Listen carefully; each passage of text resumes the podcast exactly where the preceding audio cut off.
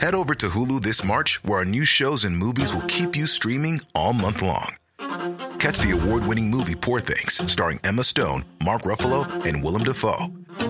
Check out the new documentary, Freaknik The Wildest Party Never Told, about the iconic Atlanta Street Party. And don't miss FX's Shogun, a reimagining of the epic tale, starring Anna Sawai. So, what are you waiting for? Go stream something new on Hulu.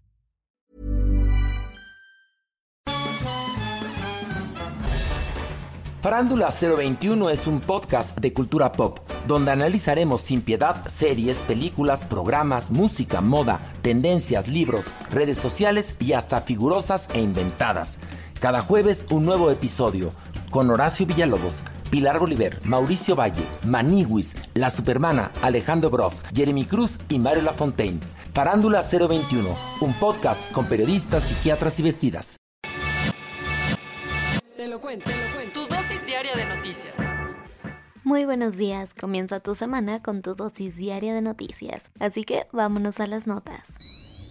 Fue un fin de semana violento para Baja California, que se enfrentó a bloqueos y enfrentamientos entre grupos criminales. Ciudades como Tijuana, Rosarito, Mexicali y Ensenada fueron víctimas de quemas de locales, autos y camiones, todo en medio de los presuntos enfrentamientos que sostienen el cártel de Sinaloa y el cártel Jalisco Nueva Generación por el control de la región, de acuerdo con los medios locales y las autoridades. Para no hacerte el cuento largo, todo se salió de control desde el viernes, cuando sujetos armados protagonizaron enfrentamientos en los que bloquearon carreteras, atacaron comercios e incendiaron autos.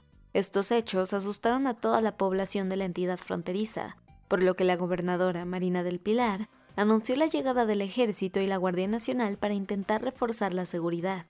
Hasta ahora, según la Secretaría de Seguridad y Protección Ciudadana del Gobierno Federal, hay 17 personas detenidas por estos sucesos.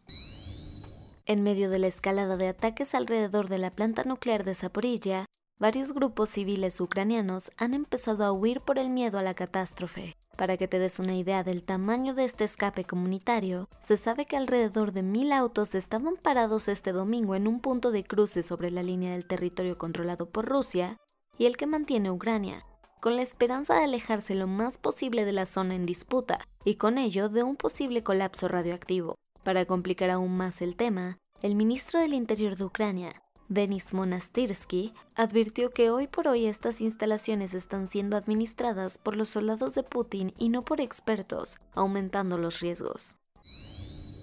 Una nueva delegación de congresistas estadounidenses se aventuraron a ir a Taiwán.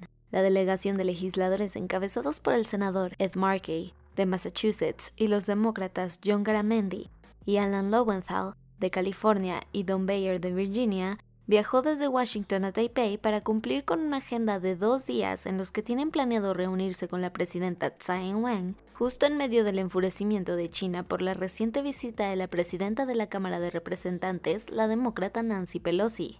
Y es que, como te contamos, Pekín sigue con la cantada de que la isla es suya, a la par de que lleva a cabo ejercicios militares en las aguas limítrofes con la isla autónoma. Ahora toca esperar la respuesta del gigante asiático.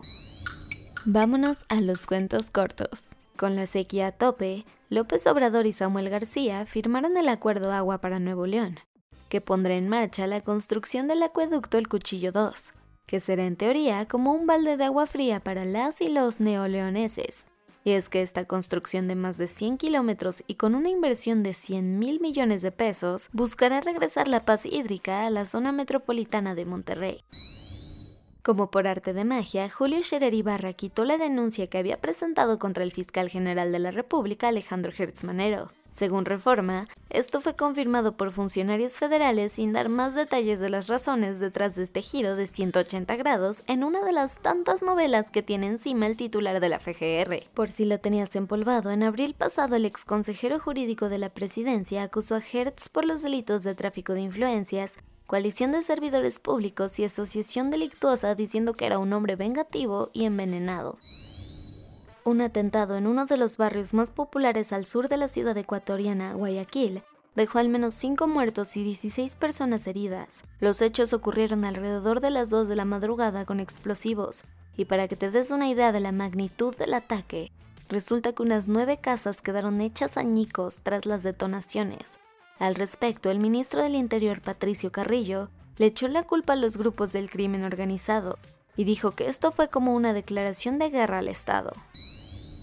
En Egipto, un incendio consumió una iglesia ortodoxa copta que estaba abarrotada en la zona metropolitana de la capital, El Cairo. Lo peor de todo fue que cuando las llamas consumían el lugar, los feligreses intentaron huir, provocando una estampida que terminó con la vida de al menos 41 personas, incluyendo a varios menores de edad y al obispo del templo.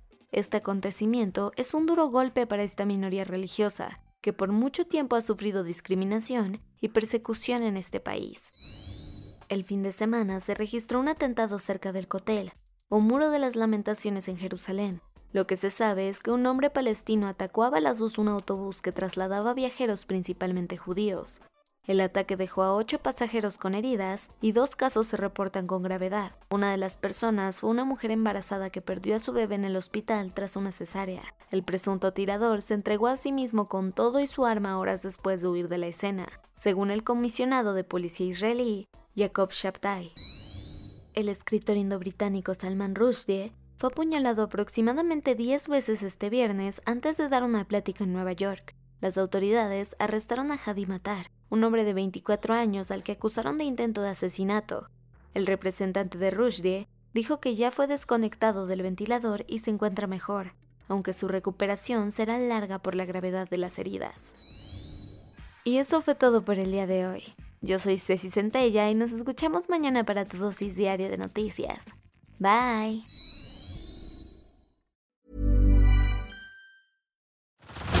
Head over to Hulu this March, where our new shows and movies will keep you streaming all month long.